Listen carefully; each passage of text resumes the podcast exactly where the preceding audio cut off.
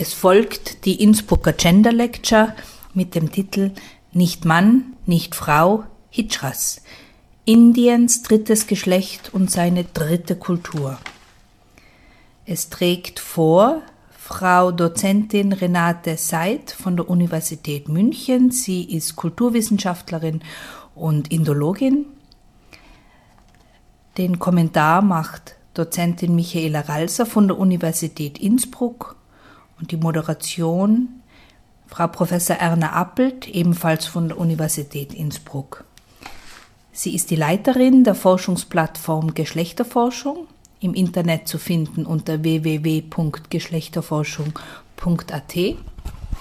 Es ist eine Forschungsplattform der Universität Innsbruck, deren Ziel es ist, die Frauen-, Gender- und feministische Forschung an der Universität Innsbruck durch stärkere Vernetzung sowie durch einen intensiveren Informationsaustausch zu stärken, eine bessere Anbindung an die internationale Forschung sowie die internationale Frauenbewegung zu erreichen und die Forschungsergebnisse nach außen wirkungsvoller sichtbar zu machen und so für gesellschaftliche Entwicklungen in Richtung einer modernen Geschlechterdemokratie eine wissenschaftliche Basis zu schaffen.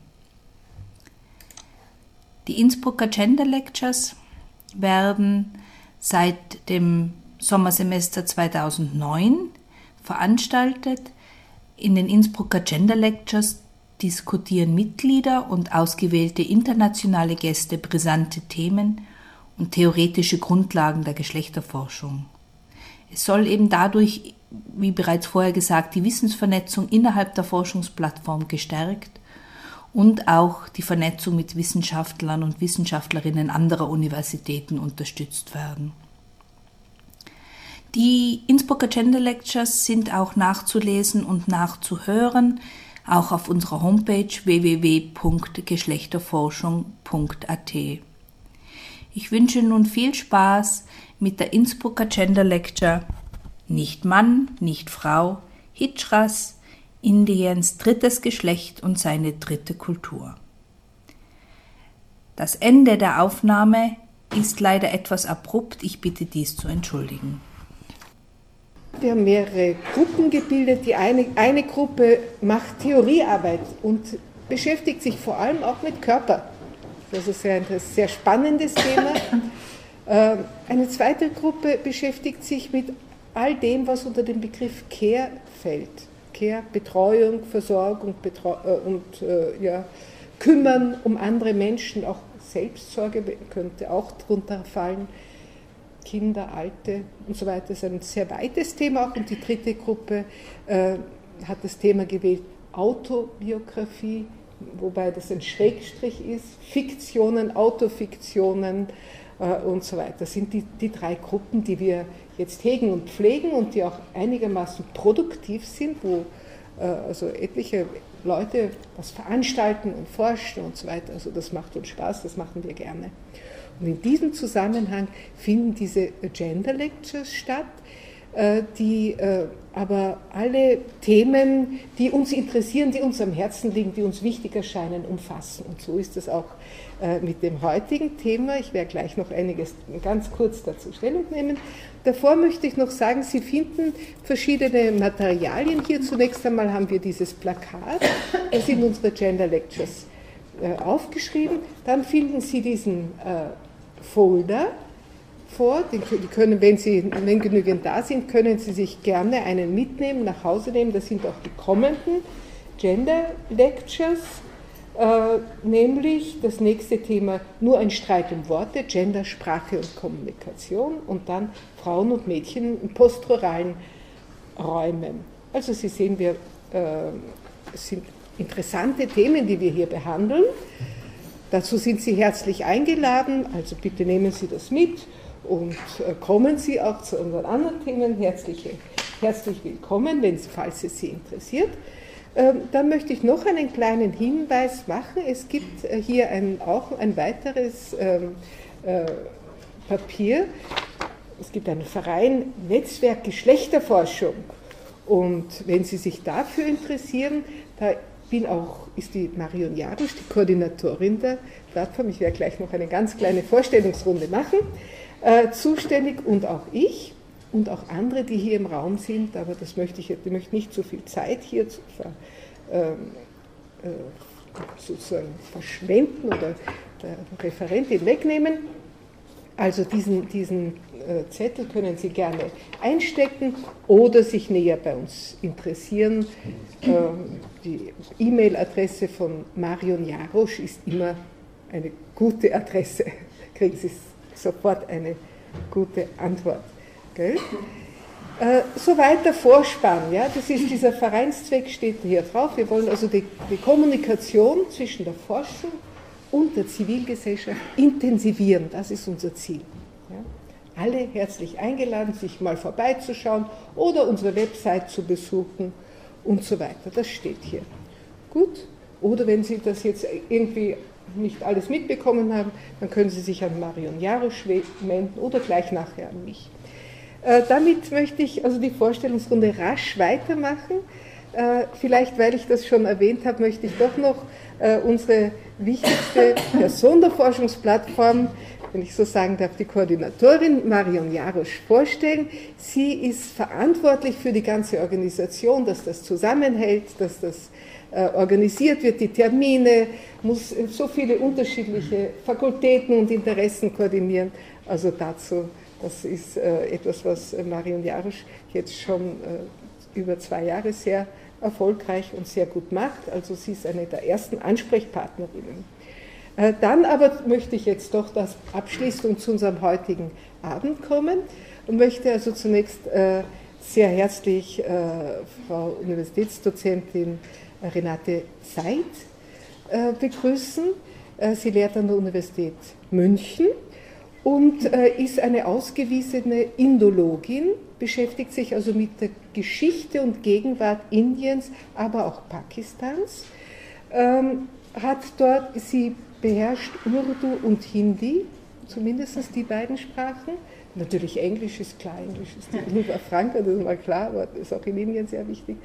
Aber das ist mal sehr wichtig. Sie hat ausgedehnte Forschungsaufenthalte in Indien und Pakistan absolviert und äh, es hat äh, publiziert zu dem Thema, ist auch dabei, eine Publikation vorzubereiten, die im Herbst erscheinen soll.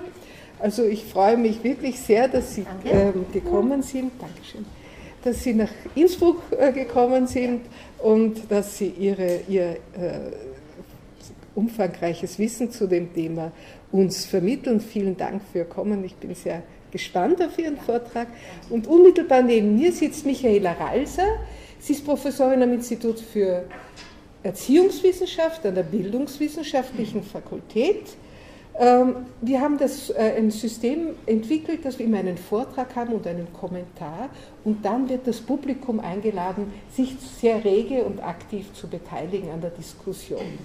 Das hat sich sehr bewährt, weil wir da gleich unmittelbar nach dem Vortrag eine zweite Stimme hören, ein, Nachdenkprozess, etwas eingeleitet werden, soll aber der Diskussion nicht vorgreifen. Ähm, Michaela Ralzer hat eine sehr, sehr schöne Habilitation zum Thema Klage des Subjekts geschrieben, hat sich also nicht mit diesem Thema, aber mit der Frage der Subjektbildung auch sehr interessant und intensiv und äh, sehr äh, auch hat dazu sehr aus, äh, ausgiebig publiziert. Also ich glaube, sie ist hier auch die kompetente Person. Vielen Dank, Michaela, dass du das übernommen hast. Und dann darf ich Sie bitten, mit dem Referat zu beginnen. Ja, dann danke Ihnen für die Einladung nach Innsbruck. Ich habe mich sehr gefreut. In meiner Kindheit war ich einmal hier, das ist sehr lange her. Und ich habe mich gefreut, nach Innsbruck kommen zu dürfen, die Stadt wiederzusehen und hier einen Vortrag halten zu dürfen, der hoffentlich in einer lebendigen und ertragreichen Diskussion ähm, ausarten und enden wird. Das Thema ist immer sehr kontrovers und sehr spannend, wie ich in der vergangenen Zeit ähm, erleben durfte. Und von daher gesehen freue ich mich auch sehr, hier sein zu dürfen. Ich danke Ihnen also ganz herzlich für die Einladung. Im ersten Teil äh, dieses Vortrages werde ich das Phänomen des dritten Geschlechts in Indien und in Pakistan und in umliegenden Ländern beschreiben, aber hauptsächlich mich in diesem Vortrag auf Indien beschränken. werde also deskriptiv und phänomenologisch arbeiten. Was sind die Hijras und äh, wie äh, sehen sie aus und wie leben sie? Und möchte dann im zweiten Teil theoretisch in die Gender-Diskussion einsteigen, weil wir nämlich hier ein Gegenmodell haben in Indien zum westlichen Zweigeschlechter, Two-Sex oder Two-Gender-Model. Und Indien, eine sehr alte Kultur, die eine relativ ungebrochene Kulturtradition hat. Wir haben hier einen, als Indologin kann ich sagen, einen Kulturzeitraum von 3000 Jahren. Äh, Indien ist nach meinem Wissen äh, die einzige Schriftkultur und Hochkultur, die ein drittes Geschlecht immer schon anerkannt hat und das jetzt auch wieder juristisch tut. Es gibt andere Kulturen, die dritte Geschlechter kennen, wie etwa die Berdache, also die, ähm, die Apachen und die Sioux, also die Indianer Nordamerikas und auch die Maori und so weiter. Aber Indien ist wohl die einzige große Schriftkultur, die ein drittes Geschlecht anerkennt. Also ich möchte Ihnen vor allem äh, einige Bilder zeigen. Ich habe als Indologin äh, in Indien gearbeitet und habe mich dann aber äh, neben meinen anderen Arbeiten sehr intensiv mit den Hijras, also mit dem dritten Geschlecht, beschäftigt. Habe in den Jahren 2000, 2001 und 2003 in Hijra-Häusern gelebt, sowohl in Indien als auch in Pakistan. Pakistanische Hijra-Kultur ist so gut wie nicht wissenschaftlich untersucht. Und wie war das möglich? Das war sehr wohl möglich und ich glaube, sagen zu dürfen, drei Faktoren haben meinen Zugang zu den Hijras ermöglicht. Das war erstens, weil ich eine Frau bin. Hijras gehen mit Frauen offener um als mit Männern. Männer dulden sie nur sehr schwierig in der Gemeinschaft. Deswegen sind auch die entscheidenden wissenschaftlichen Publikationen von Frauen gemacht worden. Also ich nenne da Serena Nanda oder Kyra Hall oder Dayanita Singh. Das weibliche Geschlecht war nach meinem Verständnis eigentlich der Eintrittspass. Das zweite war, dass ich eine Fremde war. Die Hijras ähm, sind mit Vorurteilen ihrer Umgebung konfrontiert und sie nehmen an, zu Recht, dass eine ausländische Wissenschaftlerin da vorurteilsfreier ist und etwas lockerer im Umgang mit ihnen ist. Und drittens, meine Sprachkenntnisse ich darf unbescheidenerweise sagen, dass ich ganz gut Hindi und Urdu kann, sodass ich keinen Dolmetscher brauchte, denn ein Dolmetscher, äh, das ist völlig unmöglich. Die Sprache der Hijras, äh, die ist verschlüsselt und da wird so viel zwischen den Zeilen gesagt. Das muss man also selber einfach erleben. Man muss da leben, man muss da zuhören und dann ist das möglich. Also ein Dolmetscher ist sinnlos, ja. Traducteur traître, der Dolmetscher ist immer ein Verräter, das wäre in diesem Fall sicher richtig gewesen, wenn ich auf einen einheimischen indischen oder pakistanischen Dolmetscher äh, zurückgreifen hätte müssen. Ich habe also in Indien dann äh, und in Pakistan Fotos gemacht. Die meisten Fotos sind von mir selber. Ähm, das ist immer in recht lockeren Situationen entstanden. Die Hijras wollten auch sehr gerne fotografiert werden. Ähm, sie stylen sich ja recht und deswegen möchte ich Ihnen mal einfach ein paar Eindrücke geben zwei südindische Hijras. Wir werden dann noch äh, hören, was Hijras selber sind, was sie nach ihrem Verständnis sind.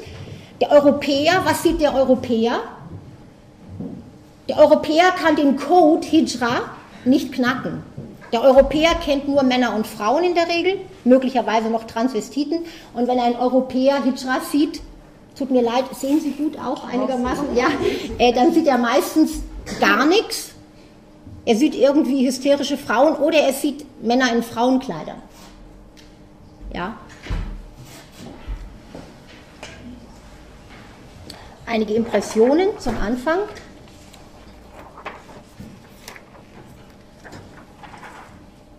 Ja, eine Hitchra in Pakistan. Ein bisschen unscharf. Ja. Ähm,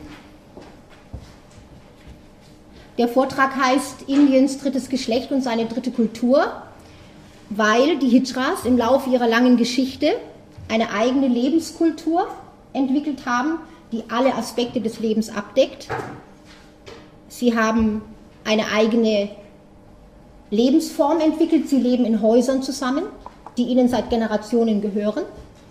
Sie haben innerhalb dieser Häuser einen Generationenvertrag abgeschlossen das heißt, eine Hijra, die als Jugendliche ein Hijra-Haus betritt, weil sie ihre Familie verlassen muss, muss sie, wenn sie nicht Mann oder Frau sein will, ähm, wird sie ein Leben lang in diesem Haus leben. Und die Häuser sind straff organisiert. Die Häuser sind unter der Leitung einer Guru, also einer Meisterin. Und die jungen Hijras werden von den Älteren in der Hijra-Kultur unterwiesen. Und die alten Hijras werden im Alter in diesem Hause gepflegt, bis sie sterben, sodass die Hijras innerhalb der indischen und pakistanischen Kultur unabhängig von den anderen Familienkulturen, Sie wissen, in Indien ist die Großfamilie das entscheidende Versorgungselement, eine eigene autonome Kultur des Zusammenlebens entwickelt haben und das sucht weltweit seinesgleichen. Innerhalb dieser Hijra-Häuser, in jeder indischen Stadt gibt es mehrere, auch in vielen indischen kleineren Städten und sogar Dörfern, ist eine eigene Kultur der Hijras entwickelt worden, die nennt sich Adat, das ist ein mündlich tradierter Kodex der Gesetzlichkeit. Und innerhalb dieser Häuser, die ich den dritten Raum nennen möchte, neben dem familiären Raum in Indien und Pakistan als dem ersten Raum und der Öffentlichkeit als dem zweiten Raum, möchte ich postulieren einen dritten Raum dieser Hijra-Häuser. Da leben sie unter sich und eigentlich hat niemand zu diesen Häusern Zutritt, nicht einmal die Polizei. Die einzigen Nicht-Hijras, die diese Hijra-Häuser besuchen, sind Freier, weil einige junge Hijras als Prostituierte arbeiten. Unter der Anleitung der Guru. Aber mit dem Begriff Prostitution muss man vorsichtig umgehen, dass es nicht wie bei uns äh, Prostitution verstanden wird, äh, die sogenannte, ich sag's mal salopp, schnelle Nummer, ähm, Prostituierte und Freier in, einem, in einer anonymen Begegnung ohne Namensnennung, ohne Beziehung, sondern in der Regel sind diese Verhältnisse Hijra, Freier, der Freier ist meistens ein verheirateter Mann, sind also langfristige, oft monatelang und jahrelange Liebesverhältnisse. Ich habe einen Aufsatz veröffentlicht. Äh, ich werde nachher, für wen das interessiert, ein Paper austeilen, ein Handout und habe in diesem Aufsatz nachgewiesen, ähm, dass die, äh, das dritte Geschlecht in Indien mindestens seit, seit 800 vor Christus nachweisbar ist und äh, dass das dritte Geschlecht in den medizinischen Texten und in den juristischen Texten, also seit etwa 500, 400, 300 vor Christus äh, genannt wird. Das heißt, das ist ganz wichtig, sich in diesem Zusammenhang zu merken, also Indien kennt ein drittes Geschlecht eigentlich seit dem Beginn seiner Kultur und auch die islamische Fremdherrschaft konnte das nicht verändern. Allein die Briten haben mit ihrer Gesetzgebung als Kolonialherren dieses dritte Geschlecht juristisch abgeschafft, aber Indien, darauf werde ich später kommen, hat es ja im Jahre 2009 wieder eingeführt. Ich sagte also, die Hijras leben zusammen ähm, in ihren Häusern, versorgen sich selber und innerhalb dieser Hijra-Kultur ist es Sitte und Adat, dass man, und das ist jetzt das Problematische, dass man den, vor allem die Männlichkeit ablegt, weil Hijras zunächst mal nicht Mann sind, aber auch nicht Frau. Was sind sie? Sie antworten mit einer Definition, die uns merkwürdig vorkommen mag. Weibliche Seele, männlicher Leib. Ihre erste Definition von sich selber ist nicht Mann, nicht Frau. Etwas Drittes. Die zweite Definition ist, der Körper ist in der Regel männlich. Ich werde auf die Frage zurückkommen, ob es auch das Gegenmodell gibt, natürlich. Ähm, die Seele ist aber bei den meisten weiblich. Und nun wird durch eine nicht männliche Gestik sozusagen diese weibliche Seele durch eine zum Teil auf Europäer parodistisch wirkende Körperinszenierung etwas erzeugt, was quasi für uns weiblich ist. Aber in Indien ist es Hijra. It's not female, sorry. Ja, und wir sehen hier, also diese, diese typische Haltung, das würde kein Mann in Indien machen. Das heißt, zur Hijra-Kultur gehört die Einschreibung eines bestimmten, einer bestimmten Gestik und einer bestimmten Mimik in den Körper hinein. Warum? Die Gesellschaft will ihre Hijras erkennen. Man fürchtet sie ja auch. Man hat auch Angst vor ihnen, das Verhältnis ist ambivalent.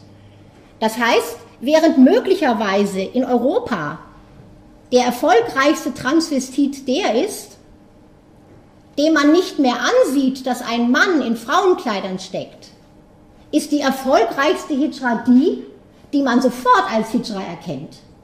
Was Inder dekodieren können, Europäer nicht.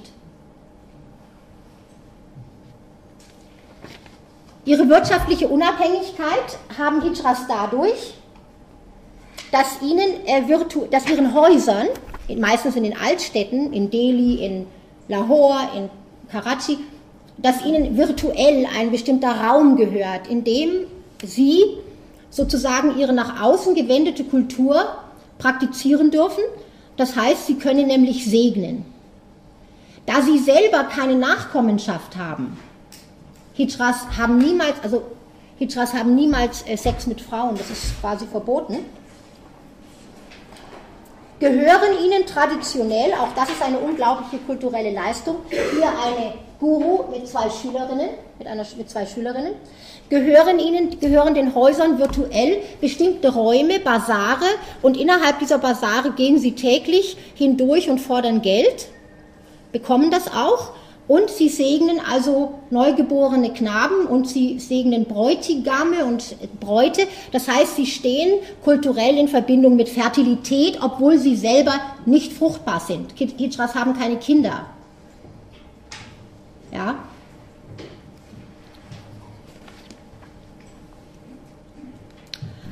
Also, das heißt, ähm, zur Akzeptanz der Hijras muss man sagen, das ist in Indien und Pakistan relativ ambivalent. Das heißt, sie gehören dazu. Jeder akzeptiert, dass es sie gibt, aber äh, ihr Coming Out ist ja immer mit Schmerz verbunden, weil die Eltern in der Regel meinten, das Kind sei ein Junge und jeder will einen Jungen, einen Sohn haben. Und dann stellt sich aber raus, im Alter von drei, vier Jahren, Autobiografie, fiktionale Biografie, ja, wenn ich, als ich drei, vier Jahre alt war, wusste ich, ich kann, ich kann kein Junge sein.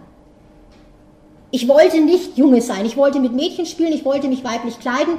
Ich wollte nicht heiraten. Ich will keine Kinder. Ich war nicht Mann. Ich konnte nicht Junge sein. Ich wollte nicht Mann werden. Die Eltern sind schockiert. Und der Junge muss die, der vermeintliche Junge muss die Familie verlassen, weil er nun ja nicht heiraten will und sozusagen zur indischen Großfamilie nichts beitragen wird. Er wird keinen Nachwuchs haben und deswegen wird er auch abgeschoben, denn die Hijra-Häuser sind bei aller kulturellen Leistung Heimat und Ghetto zugleich. Sie sind auch Ghetto. Einmal Hijra, immer Hijra. Wenn man nämlich das Hijra-Haus betritt, was man nicht so ohne weiteres kann, man braucht die Protektion einer Guru, einer Meisterin, dann lernt man, dass man die Männlichkeit sozusagen gänzlich herausfiltert und dass man Hijra wird. Dazu gehört eine Inszenierung in, weib, in weiblich konnotierter Gestik und Mimik. Frauenkleider werden angelegt, Schmuck wird angelegt, aber wie gesagt, was herauskommen soll, ist nach indo-pakistanischer Definition nicht etwas Weibliches. Das ist der entscheidende Punkt. Nur wir hadern mit diesen Begriffen, weil wir nur Männer und Frauen kennen. Wie viel Hijras es gibt, ist unbekannt. Man schätzt ungefähr in Indien zwei Millionen. Ich glaube, dass es mehr sind. Ich schätze drei, vier Millionen. In Pakistan sechs oder 700.000. In Nepal, Bangladesch und in Sri Lanka ebenso, ebenso viele. Nicht, nicht ganz, also prozentual so viele. Und nun hat Indien im Jahre 2009 etwas Besonderes getan. Es hat nach 60 Jahren Unabhängigkeit wieder die dritte Geschlechtskategorie eingeführt. Das heißt, wenn Sie jetzt hier einen Antrag stellen als Inder oder Inderin oder indische Hijra, konnten Sie bis 2009 bei Sex nur Male und Female und jetzt können Sie Others. Und dieser Plural ist bewusst gewählt, weil die Hijra-Community selber so vielfältig ist und alles Mögliche aufnimmt und niemand von außen genau sagen kann, was eine Hijra ist, ist es eigentlich ein Mädchen die Mann aus westlicher Definition, ja, aus indischer sind das alles Hijras. Aber aus westlicher Seite, es gibt ja auch Mädchen, die nicht Mädchen sein wollen, die werden dann von den Eltern meistens zwangsverheiratet. Aber das Hijra, die Hijra-Community ist nach meiner Erfahrung ein Sammelbecken für alle möglichen Arten des Queer. Und all thirdness is not alike. Sie finden in der Hijra-Gemeinschaft auch Intersexuelle also Menschen mit uneindeutigen Geschlechtsorganen. Sie finden auch das Phänomen, was wir möglicherweise als Transvestitismus bezeichnen würden. Sie finden auch Menschen mit einem ganz großen Bedürfnis, den Körper zu verändern, über Hormone, über Operation und Kastration. Aber sie finden auch Leute, die wir einfach als gay oder so bezeichnen würden. Das heißt, die Community ist selber sehr offen für alle Spielarten des Anderssein die Männlichkeit ist sehr stark definiert in Indien. Die Weiblichkeit ist sehr streng definiert. Die dritte Kategorie ist sehr locker definiert. Deswegen Other. Also deswegen steht hier nicht Hijra, vor allem weil auch in Südindien die Hijras nicht Hijras heißen, sondern Aravani oder Ali. Von daher gesehen ist die indische Regierung sehr locker und äh, man kann alle möglichen Kategorien angeben. Zur Hijra-Werdung gehört. Ah ja, Entschuldigung, das war unscharf. Also Sie sehen hier others im Plural. Whoever is not male, whoever is not female, is now other, sagte mir per E-Mail der Verfasser dieses, äh, dieses Dokumentes. We don't know what Hijras are, I'm sorry, madam. Hijras are not telling what they are, we just can, we just can say others. And whatever, you, whatever they want to tick here, they can. Ja? So, also das ist Indien. Und, ähm, aber zum Kodex, zur Sitte, Adat, gehört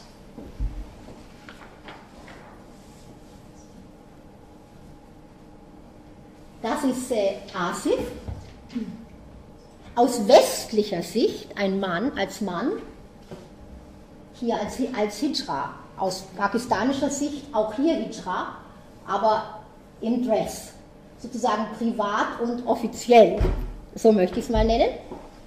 Und ähm, hier unten eine, ja, so sieht man es schärfer, glaube ich, hier unten ein, eine, drei alte Gurus, in deren Haus in Lahore ich lebte. Sie hier in der Mitte ist die große Kastratorin, sage ich mal, denn einige Hijras wollen sich unbedingt kastrieren lassen. Und diese Kastrationen werden dann nicht von Ärzten vorgenommen, sondern von den sogenannten Hebammen, also Dai. Und sie ist eine Meisterin auf diesem Gebiet. Wer sich im Raum Lahore als Hijra kastrieren lassen will, äh, lässt das äh, von ihr machen. Aber und äh, ja, hier eine Hijra, ähm, eine Hauptinformantin von mir aus Rawalpindi, die durch Hormongaben, also die sich nicht hat kastrieren lassen, die aber durch Hormongaben äh, den Körper entmännlichen will. Hat also Antibabypillen und so weiter genommen, Penorit und Androkur und hat dann also äh, ja aus dem aus westlicher Sicht männlichen Körper einen weiblichen mehr oder minder erzeugt. Ähm, die Kastration unter den Hijras ähm, ist auf keinen Fall Pflicht. Das ist ein das ist ein, ein inneres Bedürfnis bei manchen Hijras, nicht bei allen. Und ich, nach meinen Schätzungen sind ungefähr 10 bis 15, Hijras, 15 äh, Prozent der Hijras kastriert. Die Kastration ist ein ritueller Vorgang, kein medizinischer. Dabei werden Penis und Hoden äh, mit zwei oder drei äh, Messerstrichen völlig entfernt. Und ähm, sollte bei den Hindus unter den Hijras ist es so, dass ähm, die Kastration in Zusammenhang gebracht wird mit der Göttin Bahucharamata. Die Göttin ruft die Hijra, sie soll sich kastrieren lassen. Und dadurch wird die Kastration sozusagen aus einer privaten Sphäre in eine religiöse, rituelle Sphäre gehoben, sodass die Hijras, Hijra eher durch die Kastration ein Opfer an die Göttin bringt. Und als Gegenleistung von der Göttin die Kraft des Segnens bekommt.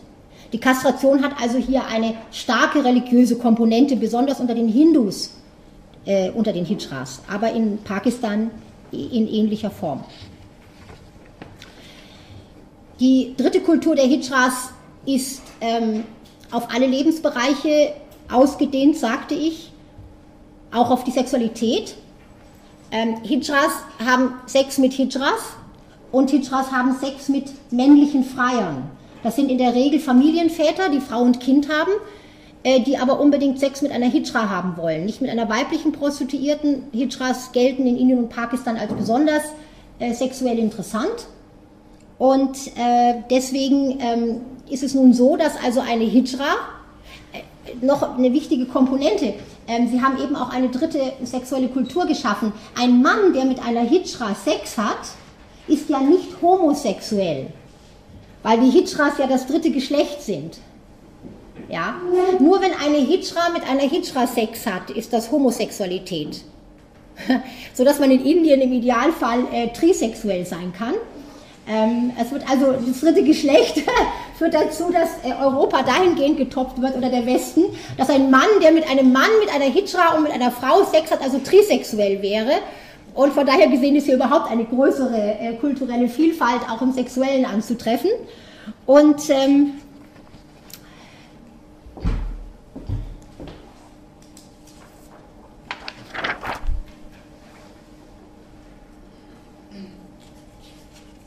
ich wollte zu diesem, äh, ja, der ideale Hijra-Körper ist der kastrierte Körper. Das ist eine Hijra, die kastriert ist. Sie zeigt das bereitwillig, das ist keinesfalls Voyeurismus, im Gegenteil, die Kastration ist eine Adelung einer Hijra und sie hat dann eben da nichts mehr.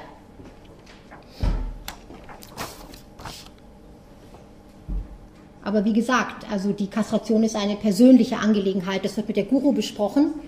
Und ähm, nicht jede Hijra ist kastriert, es ist also nur wirklich ein geringer Teil. Wenn man eine echte Hijra sein möchte, dann ist man kastriert und die, die äh, Hijras, die kastriert sind, haben nach diesem Glauben eine besondere äh, Qualifikation, eine besondere Kraft. Ansonsten sagte ich, gehen also die Hijras durch die Basare hier in Benares kündigen sich an, weil die Leute auch zum Teil Angst vor ihnen haben. Ich sag mal optisch, durch das sehr viel Brimborium, ja, auch durch Klatschen, also akustisch. Ja, es gibt ein besonderes Klatschen, das heißt Fataka, das dürfen auf ganz, in ganz Indien und Pakistan nur die Hijras tun. Wer das hört, weiß, Hijre Ayehe, die Hijras sind da. Wer fliehen will, kann fliehen, weil man fürchtet sich. Man fürchtet sich, dass wenn man ihnen nicht 20 oder 30 oder 100 Rupees geben, dass sie ihre Röcke lüften und dass man dann da sieht, was nicht mehr ist. Und pakistanische und indische Männer fürchten, der Anblick der Kastrationsnarbe einer Hijra würde sie impotent machen. Deswegen schauen die Leute weg und geben Geld und so kriegen sie äh, seit Jahrtausenden, also verdienen sie sozusagen, haben sie ihr Einkommen. Wichtig ist bei der Kastration, das noch, fällt mir noch gerade ein, ähm, dass äh, sehr viel, das sogenannte männliche Blut, das noch im Körper sein könnte, soll herausfließen, weswegen die ähm, Kastrationen durch moderne Ärzte nicht akzeptiert sind, weil die die Blutstillung zu schnell vornehmen.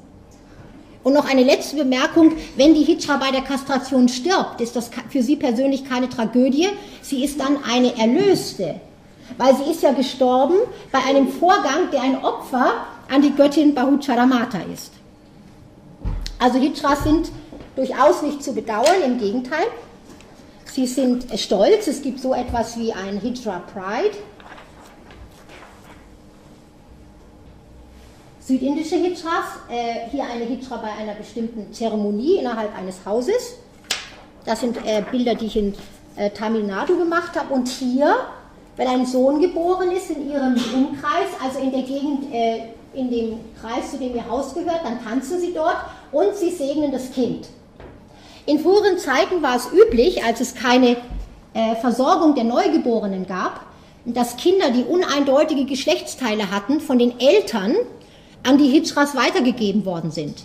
Das ist heute nicht mehr der Fall. Heute kann man solche Kinder medizinisch in ganz Indien behandeln.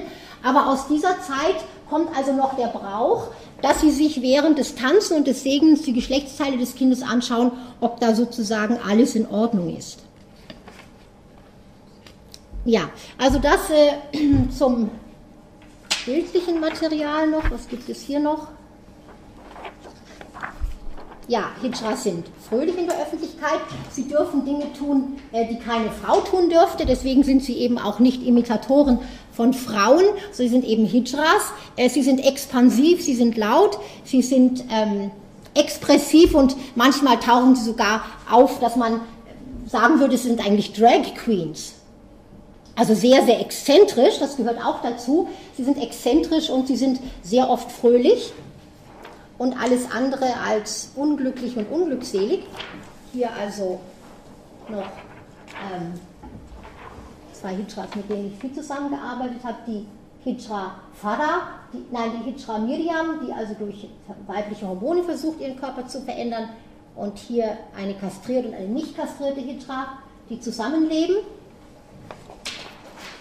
Und ähm, also das zum Bildmaterial, das war also jetzt das äh, mehr oder minder phänomenologische. Und nun ähm, möchte ich noch, bevor ich zu diesem theoretischen Teil komme, ich hoffe, ich bin nicht zu lang gewesen, ähm, hier das westliche äh, Geschlechtermodell mit dem indischen äh, zur Diskussion stellen. Zunächst ist zu sagen, dass die altindischen medizinischen Texte der ersten Jahrhunderte nach Christus, also hier ist Charaka und Sushruta Samhita, zwei große Kompendien der alten äh, ayurvedischen indischen Medizin, davon ausgehen, dass es natürlich ein drittes Geschlecht gibt. Entscheidend ist nun, dass in der indischen Kultur durch diese biologistische Festlegung des dritten Geschlechtes Prakriti Natur. Die erste Natur sind die Männer, die zweite sind die Frauen, die dritte sind die Hijras. Diesen Begriff der ist Natur, das würden wir mit unserem westlichen biologischen Sex vergleichen und nur nach indischer Theorie ist in diesem Geschlechtskörper eine bestimmte, eine bestimmte Natur innewohnend. Das ist, was wir, also Swabhava, das eigene Wesen, was wir eher als soziales Gender bezeichnen würden. Das arabische Wort, das in Indien verwendet wird im Urdu Jins, Gattung, Art, Sorte, biologische Spezies, ist auch wie Prakriti, zielt darauf ab, dass das dritte Geschlecht eine biologische und damit unabänderliche Kategorie ist. Und das Entscheidende daran ist nun, dass durch die, diese biologistische Festlegung eines dritten Geschlechtes die Hijras entpathologisiert und entkriminalisiert worden sind, schon im Altertum. Sie sind quasi entschuldigt, während bei uns ja oft Transgender bis in die Neuzeit verfolgt worden sind oder pathologisiert werden oder sogar kriminalisiert werden, war das in Indien nie der Fall. Sie sind so, äh, es kann niemand was machen, es ist unschuldig. Ja, das ist eine ganz, nach meinem Verständnis, eine große Kulturleistung.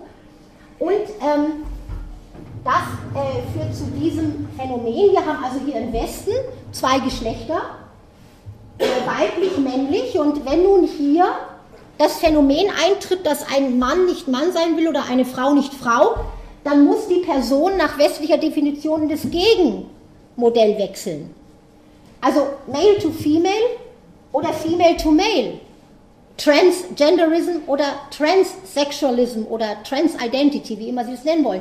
In Indien ist das anders. Mann, das sind die indischen Zeichen, Mann, Frau, Hijra. Mann kann niemals Frau werden. Nie. Geht nicht. Weil Prakriti und so zu, äh, zu stark ist. Äh, Frau kann nie Mann werden, niemals. No transgendering in India. No transgression at all. Sondern wer nicht Mann, nicht Frau sein will, ist Hijra.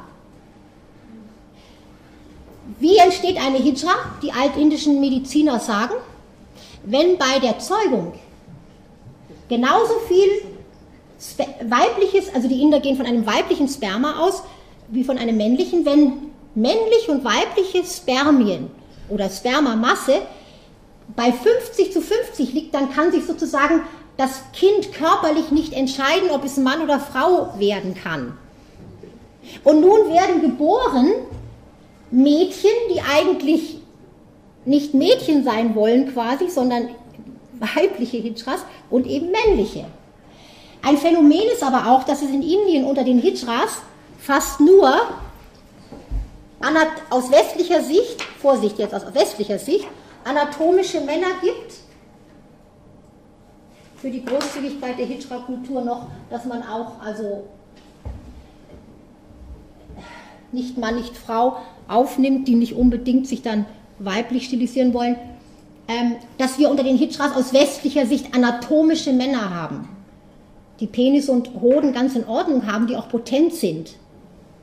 Auf meine Frage, warum habt ihr in eurer Gemeinschaft keine anatomischen Mädchen und Frauen, war die Antwort, die gibt es genauso, aber die indischen Familien dulden bei Töchtern überhaupt keine Abweichungen von der Norm. Das heißt, sobald ein Mädchen Zeichen zeigt, dass es sich nicht weiblich verhalten will und kann, wird es sofort zwangsverheiratet. So wird also von den Hijras selber, die auch davon ausgehen, dass es sozusagen Hijras, die, also die phänomenologisch oder phänotypisch weiblich sind, die werden, die können nicht raus aus den Familien. Sie wissen alle, dass in Indien die Töchter bedeutend stärker unter Kuratell stehen als die Söhne. Tja, ein eigenartiges Phänomen. So, meine Frage ist nun, die ich auch zur Diskussion stelle. Tja, was macht man nun mit Indiens drittem Geschlecht? Also, die Briten haben, äh, die, Briten haben die Gesetzgebung äh, des unabhängigen Indien und Pakistan stark beeinflusst. Und die Briten kannten selbstverständlich nur zwei Geschlechter.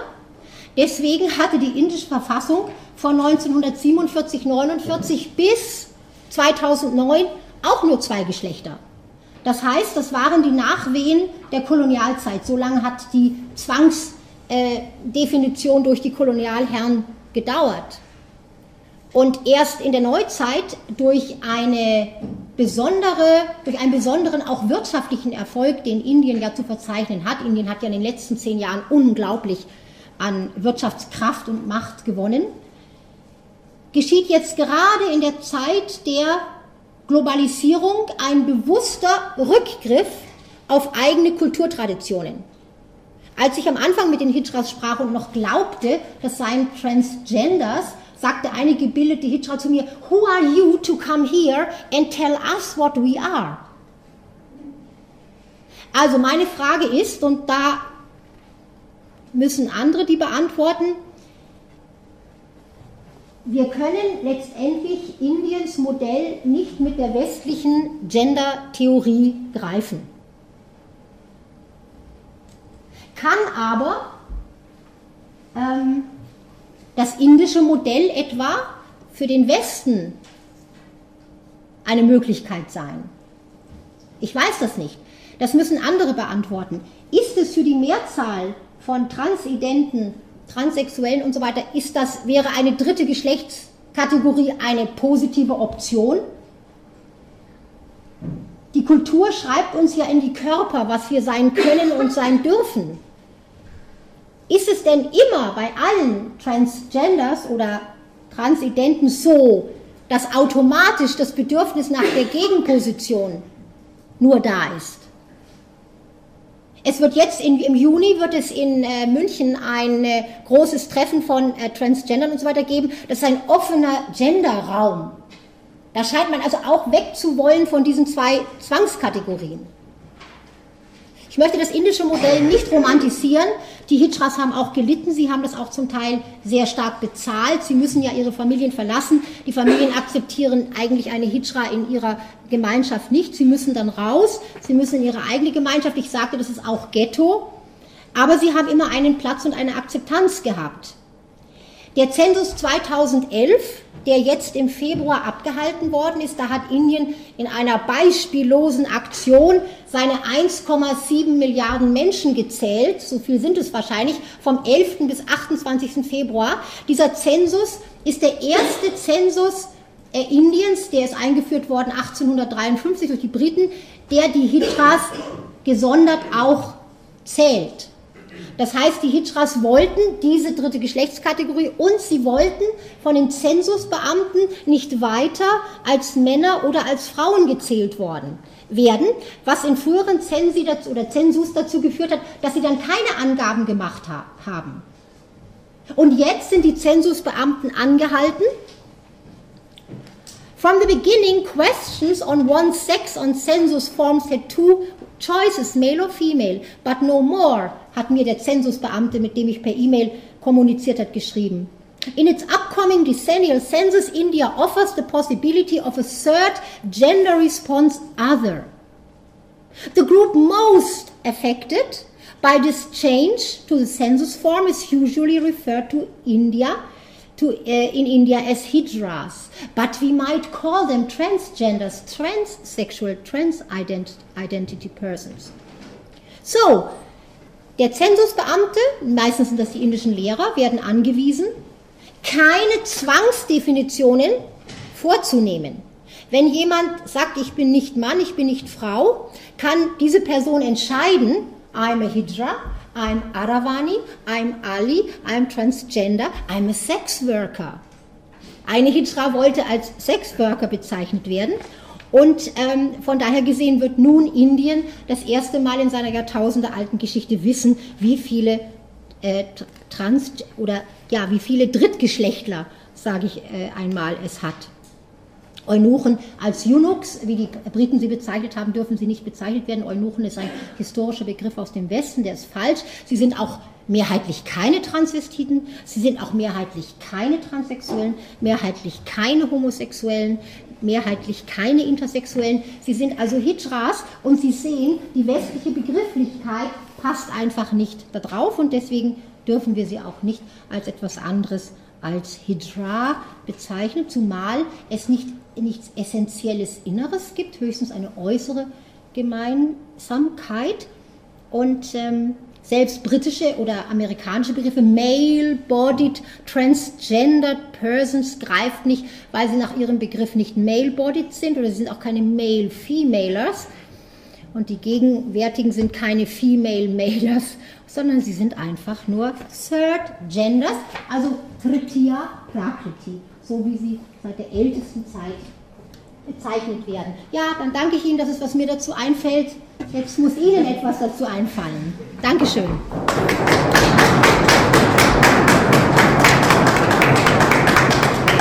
Äh, ich habe noch das gefunden in einer Münchner Zeitung und als ich das sah, also, it's a Hijra. Ja. Ja gut, also das, ähm, nun bitte ich aber um Kritik und Diskussion und was auch immer. Also ja. zunächst einmal ganz herzlichen ja. Dank für das so spannende und lebendig vorgetragene Referat. Wir haben jetzt noch einen äh, Kommentar von oder einige anregende Gedanken noch ja. von Michaela Reiser. Sehr gerne, danke Ihnen. Ja, natürlich, Entschuldigung. Eine kleine Rochade, wenn ich Ja, sehr gerne, ja. Dann führen wir die Diskussion mit dem Publikum. Bitte, Michaela, danke.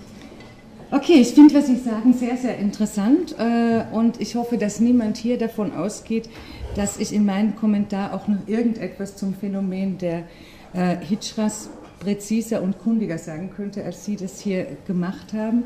Äh, meine diesbezügliche Kenntnis wäre eben auch ganz unzulänglich eigentlich. Und deshalb bin ich, glaube ich, auch nicht gefragt worden, den Kommentar zu machen. Eigentlich will ich überhaupt nur drei Dinge sagen, drei Aspekte zur Diskussion hier anmerken.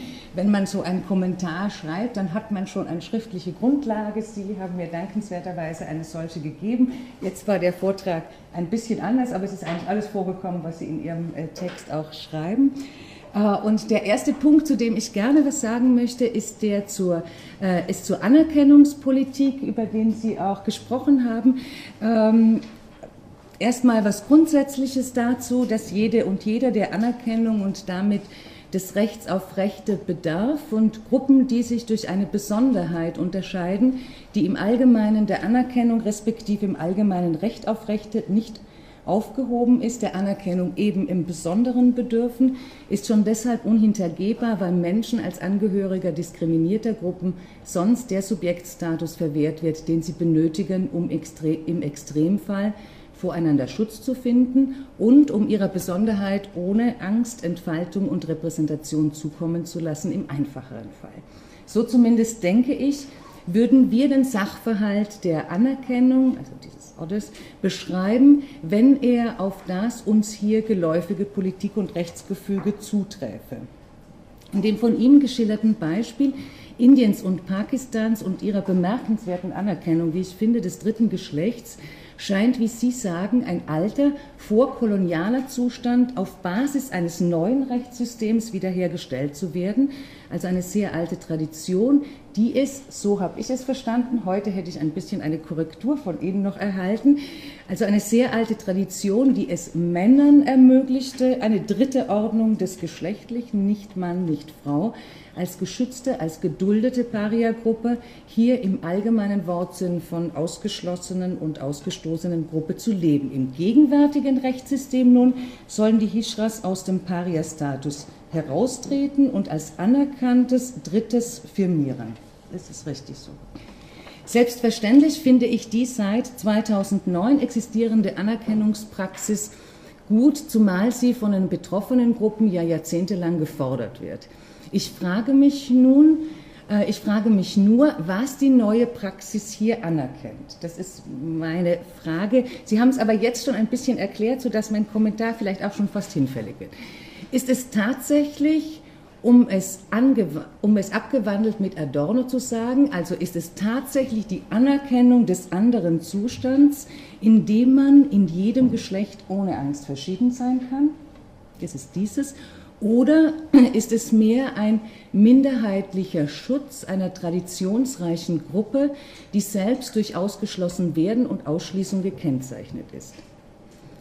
Werden in der, wie Sie sagen, nun neben Male und Female zur Verfügung stehenden Kategorie des Others bald alle geschlechtlichen Ungereimtheiten Eingang finden und wird sie zu einer Allkategorie des mit Anerkennungsrechten ausgestatteten anderen und wäre das anzustreben? Das haben Sie ein bisschen gesagt, dass das passieren könnte oder passieren wird. Und eigentlich als Vorteil qualifiziert oder lässt die Zweitbezeichnung für Others das E, das von der Kolonialmacht eingeführte Eunuch Castrat, davon haben Sie zumindest noch in einem Artikel in der NZZ äh, gesprochen, eher darauf schließen, dass es sich um eine spezifische Gruppenanerkennung handelt, die mit einer Vervielfachung des Geschlechts materiell und symbolisch nichts oder wenig zu tun hat. Vielleicht aber verkenne ich auch, und das könnte leicht sein, verkenne ich auch den Zusammenhang, weil das indische und das pakistanische Sozialsystem auf ganz andere Weise strukturiert sind, wofür mir Detailkenntnis und möglicherweise auch die Vorstellungskraft fehlen. Mich würde interessieren, und ein bisschen etwas haben Sie da schon, dazu schon gesagt, ob sich seit 2009 dem Jahr der staatlichen Anerkennung schon eine Transformation der sozialen Praxis äh, abzeichnet und sofern sich das für den noch, doch noch recht kurzen Zeitraum bis heute sagen lässt, welche Transformation. Und darüber hinaus, was bezeichnet die Anerkennungspraxis als anzuerkennendes? Werden die Hishras als soziale Gruppe anerkannt oder und vielleicht die Vielfalt des Geschlechtlichen? Nun zu einem zweiten Punkt. Sie haben gesagt, das Verhältnis der Mehrheitsbevölkerung zu den Hishras äh, sei von Furcht und Faszination gekennzeichnet. Nun, bei mir überwiegt im Moment die Faszination, was aber fasziniert. Und hier nur nebenbei, rassismuskritische Forschungen haben uns gezeigt, dass die Faszination und Idolatrie, Sie haben darauf hingewiesen, des anderen, des Fremden ebenso kritisch zu befragen wäre wie die Ablehnung. Ich will aber doch sagen, was mich beeindruckt. Es ist dieser eigene, eigenständige Ort, der ein Drittes schafft, das mehr ist als ein einfaches In-Between, also nicht einmal ein In-Between, und mehr als eine einfache Lösung, sich bei uneindeutiger Geschlechtlichkeit im einen oder anderen Geschlecht zu vereindeutigen, sozial und oder biologisch. Es ist eine Abgrenzung oder sollten wir besser sagen, eine Unmöglichkeit von beiden. Nicht Mann, nicht Frau. Es erzeugt darüber hinaus eine vierte Art, sexuell zu sein. Das haben Sie schon gesagt, neben hetero, homo, bi auch noch hi, könnte man jetzt sagen. Diese in der Hishra repräsentierte und durch sie gelebte Negation von beidem, also nicht Mann, nicht Frau, nicht männlich, nicht weiblich, ist denkanregend, weil sie auf etwas verweist, das in unserer Kultur, wie ich finde, kaum vorkommt und doch als Lebenswunsch und auch als Begehren existiert, nicht zuletzt als feministisches, nämlich das Wollen, sich deformierter und deformierender Geschlechterdifferenz zu entziehen, eine Freiheit im eigenen Geschlecht zu etablieren, die allerdings ohne Dominanz des Männlichen über das Weibliche erst noch zu erfinden wäre und wir noch nicht mit Sicherheit wüssten, worin sie diese Geschlechterdifferenz dann, also frei von Dominanzverhältnissen, bestünde. Das finde ich wäre die, ist die anregende Seite dieser Geschichte. Ein solch dritter symbolischer Ort, wie ihn das dritte Geschlecht der Hishras ermöglichte, würde auch alle, die wir mit Transgender-Personen zu bezeichnen gelernt haben, entlasten. Es müsste nicht mehr, wie für viele heute hier nötig, und auch darauf haben Sie schon hingewiesen, der Weg der Pathologisierung gegangen werden, um über diesen, also über diesen Weg der Pathologisierung, das Recht zu erlangen, ein anderes Geschlecht leben zu dürfen als das biologisch oder sozial erworbene. Ein drittes aber wäre hierzulande selbst unter höchster Androhung sonst eintretender krankheitswertiger Störung nicht zu erlangen.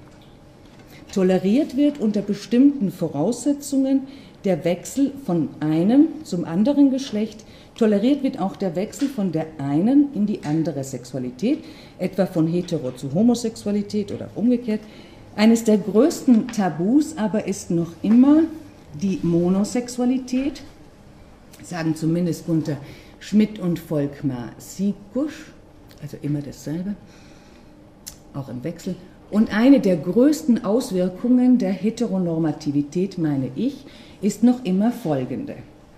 Anders zu sein, ohne jedem anderen Geschlecht anzugehören oder angehören zu wollen, weder physisch noch psychisch, ist nicht vorgesehen und damit auch nicht intelligibel in einen Anerkennungsvorgang zu übersetzen. Zumindest für Männer aber auch das scheine ich nicht ganz genau verstanden zu haben, zumindest für Männer sieht Indien und Pakistan nun eine nicht mehr nur genötigte, sondern nun auch ermöglichte, mit Rechten ausgestattete Erweiterung des binären Geschlechtermodells vor. Indien streicht gleichzeitig den Paragraphen, der Homosexualität bisher verboten hat, übrigens auch ein Erbe aus der britischen Kolonialzeit. Pakistan tut das nicht. Was bedeutet diese Erweiterung aber insgesamt für die Transformation des Geschlechterverhältnisses? Das schon führt mich zum dritten und letzten und kürzesten Punkt. Die Geschlechterforschung hat in letzter Zeit, wie ich finde, und auch ich habe habe mich damit beschäftigt, ziemlich viel Zeit darauf verwendet, Bedingung und Wirkung der Konstruktion von Zweigeschlechtlichkeit zu analysieren. Das Beispiel Indien und Pakistan zeigt, dass die Überwindung der Zweigeschlechtlichkeit in der Existenz eines dritten Geschlechts zwar einen alten, nun durch die Anerkennungspraxis neu lebbaren dritten Raum eröffnet, dass diese Überschreitung aber noch längst keine hinreichende Bedingung dafür abgibt, dass sich an der patriarchalen Geschlechterordnung mit ihren bipolaren Geschlechterzuschreibungen umfassend etwas änderte. Das war ja lange auch eine Hoffnung in unserer Auseinandersetzung. Das wäre hier ein Gegenbeispiel. Das wiederum gibt mir wirklich zu denken. Vielleicht aber sind diese Überlegungen auch schon zu sehr dekontextualisiert und zu eilige Versuche, die Welt der Hishras mit der Welt, in der wir hier leben, zusammen.